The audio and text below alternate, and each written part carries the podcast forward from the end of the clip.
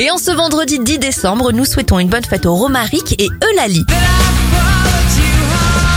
Alors c'est très calme au rayon anniversaire. Le chanteur de placebo Brian Molko a 49 ans et et c'est tout. Au niveau des événements, Alfred Nobel disparaît en 1896 et c'est à lui que l'on doit le fameux prix Nobel remis euh, tous les 10 décembre depuis 1901.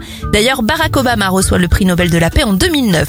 En 1948, la Déclaration universelle des droits de l'homme est adoptée par l'ONU et les travaux du tunnel sous la Manche se terminent en 1993.